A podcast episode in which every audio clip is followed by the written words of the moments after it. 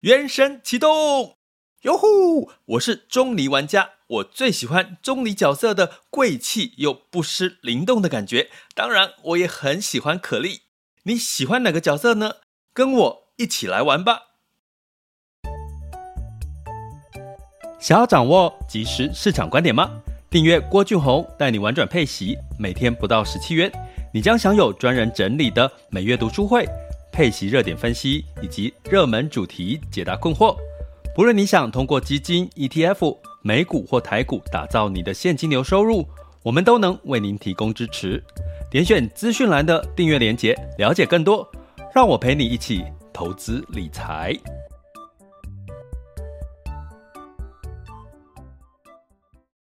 这里是完全配息笔记投资讲白话，我是郭俊宏，各位朋友大家好啊。那今天是来到我们一百七十一集，那哎，其实已经陆续的录了一百多集了哈，因为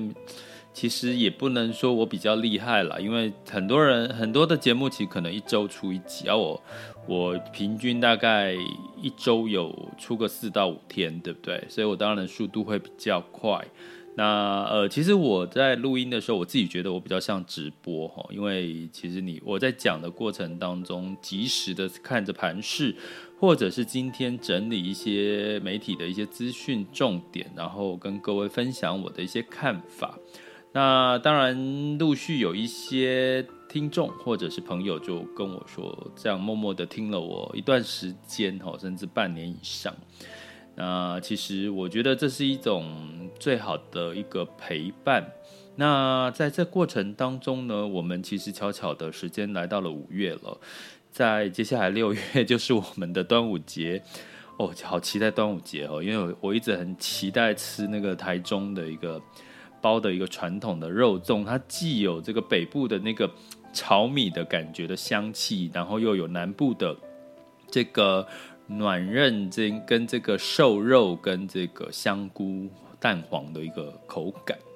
哦，在美术馆对面的一个市场，哦，那真的我我希望今年我还订得到，哦，因为我每一年不见得订得到。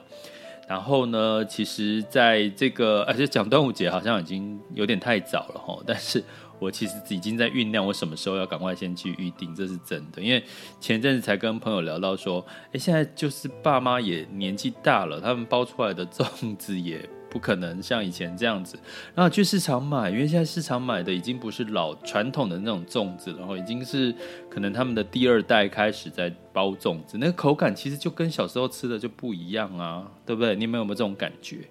虽然现在聊粽子太太太早了一些哈，可是其实这也是一个世代交替的一个状况哈。我常在最近常讲说，后疫情时代很多事情是回不去了。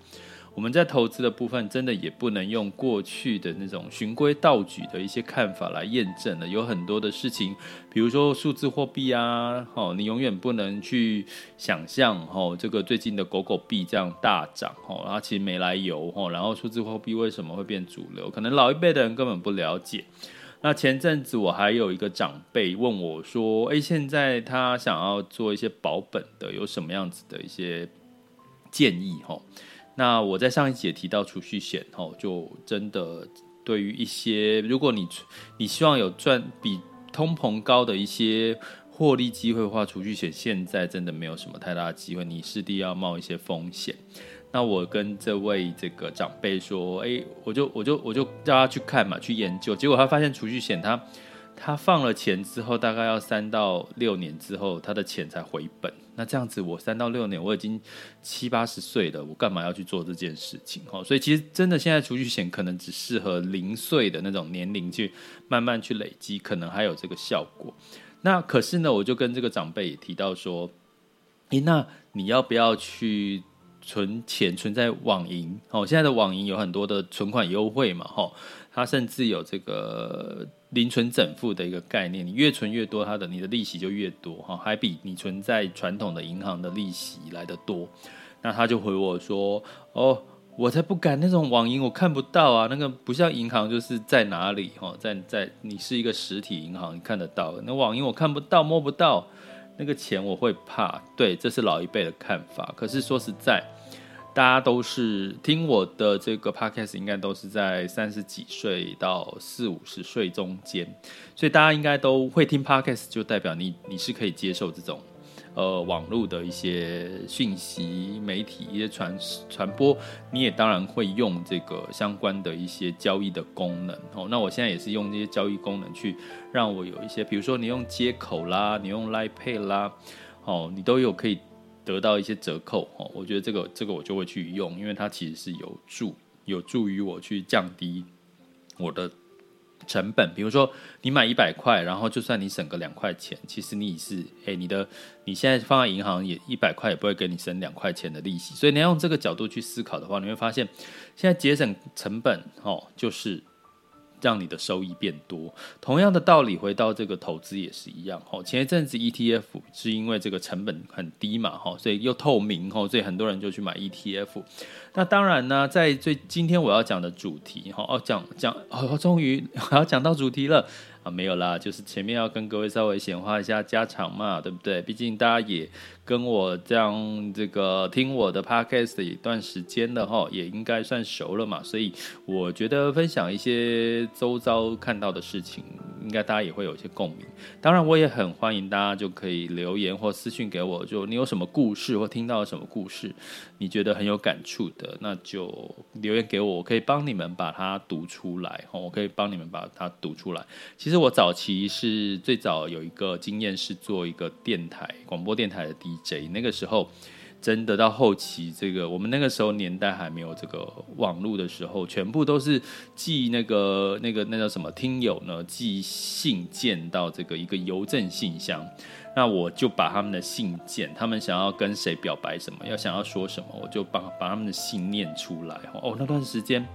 真的，因为大家那个。网络没有这个管道的时候，大家只透过我的节目去。呃，就是抒发他们的心情，甚至想把一些他们的说法说给谁听哈，我觉得是蛮有趣的。一样，同样，我们也开放好不好？如果你有什么故事，或者是你有想要说什么话给谁听的话，欢迎你把你的讯息也私讯给我好吗？那我今天好好讲重点了，讲重点要讲什么呢？其实今天的重点就是，其实台股最前两天修正哈，目前的时间是十一点哦。那目前的台股呢，有上涨到了这个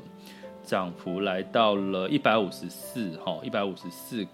的这个涨幅。那曾经有一度就是呃，再回到了一万万七，现在又到一万六千九百多。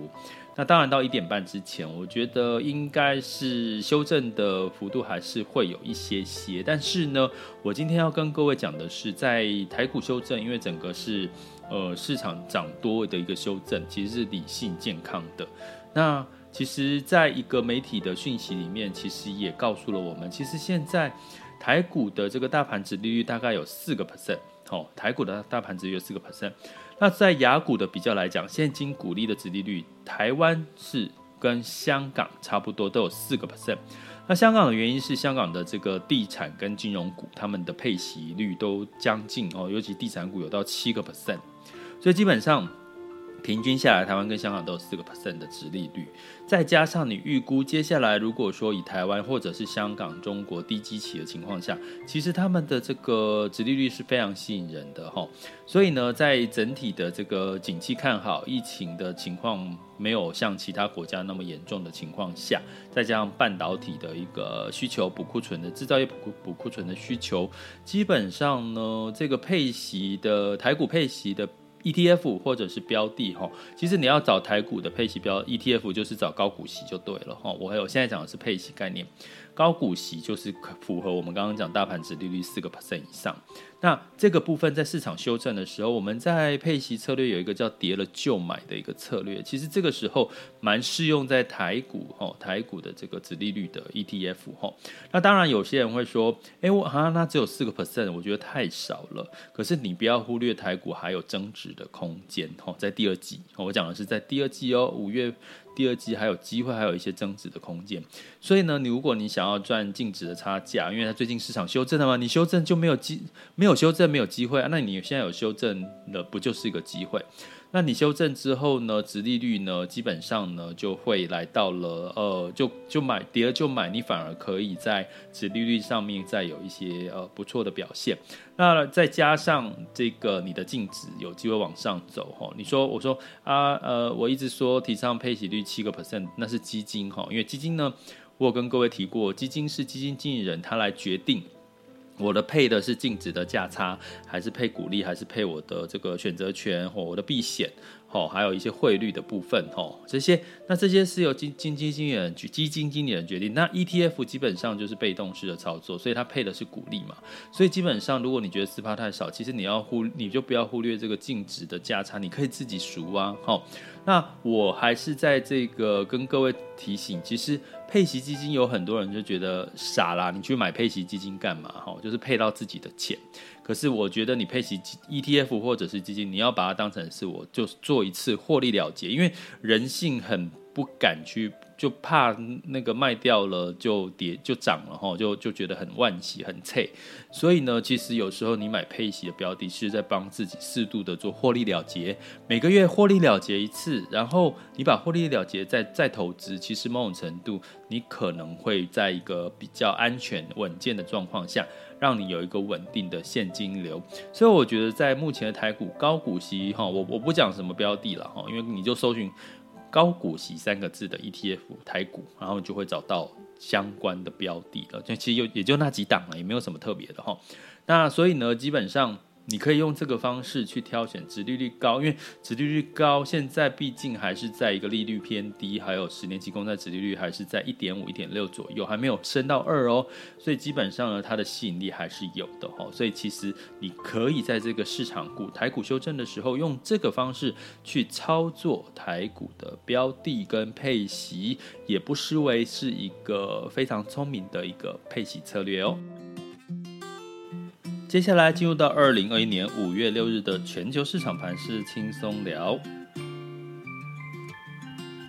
好的，那在这个美股的部分呢，这个道琼 s m p 五百呢是上涨零点二九，零点零七 percent。纳斯达克就下跌了零点三七，那相对来讲呢，是市场上面呢，当然涨了就稍微回落，并没有什么特别的，我觉得没有什么特别的因素啦。那欧股的部分在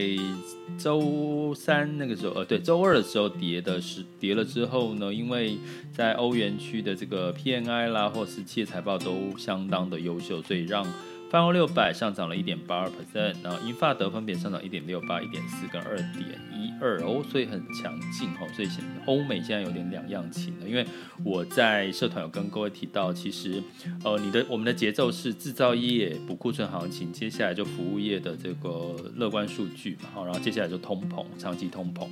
那现在呢？呃，美国已经走过这一段了哈。那现在欧洲已经开始进入到服务业的复苏哈，所以基本上它也是在中间刚要上升的一个阶段哈。所以其实我在之前也跟各位提过，你可以在配息策略用这个多元资产的概念去配置，准没错。好，那在雅股的部分呢，整体来讲哈。在因为 A 股持续休市嘛，吼，我先跟各位预告一下，我觉得 A 股会先跌后涨的原因，是因为呃，在前阵子前几天市场是修正比较多嘛，尤其是在科技的板块哈，所以我觉得在 A 股应该会先跌后涨，因为 A 股在黄金假黄金周的这个假期是一个变数，那变数完之后，高几率都是比较偏好的，哦，这是几率哦，哦，不是。推荐哦，哦，这是几率哈。然后呢，在这个昨天，在香港恒生指数也是下跌零点三八，哈，台湾加权指数下跌零点五三，来到一万六千八百四十三。那今天呢，今天的这个台股呢，早盘的时候还比较旺，哈，现在目前是十一点零八，台湾加权指数上涨了一百一十二点四二点，哈，来到一万六千九百五十五点八六，哈，曾经一度上涨到一万七。那目前的这个创业跟深圳指数跌了这个二点二三个 percent 哈，那上证指数本来早盘上涨，好，现在也小跌了。可是我觉得大家要去特别去关注一下下午哈，因为这个盘是到下午三点多，那港股是上涨零点零一，呃，我觉得目前 A 股有点落后补涨补跌，哦，就是前几天的这个全球市场修正。不过呢，我现在看我自己会观察的是，在下午它有没有止跌反弹，哈，我觉得这个是很重要的关键，哈。那如果它就真的这样跌下去了，可能就比较没有那么的代表投资人的信心还不足。那如果它跌了之后，在下午就反弹回来，那可能就是另外一个大家可以比较乐观看待的一个状况哈。那在油能油价的部分呢，是布兰特原油上涨零点零八美元，每桶是六十八点九六，那库存是下降的。金价来上涨零点五 percent，来到一一千七百八十四点三美元。那美元指数呢，稍微强升走升到九十一点二六，美元兑换台币呢也来到二十八点零三五。那其他新市场货币呢，对，还是大概就是这样的数据，没有什么特别的一个走势哈。所以这个每天播报一点这个全球盘势，你就会觉得，哎，它这个数字慢慢熟悉，你就觉得它的涨跌。一下稍微涨一点，稍微跌一点，你也不会觉得很奇怪或者是很惊吓。哦，这就是我们陪伴式投资理财，希望带给大家掌握到真正市场的讯息，然后嗅到下一次机会的一个可能性的做法哦。这里是完全配息笔记投资讲白话，我是郭俊宏，关注并订阅我，陪你一起投资理财。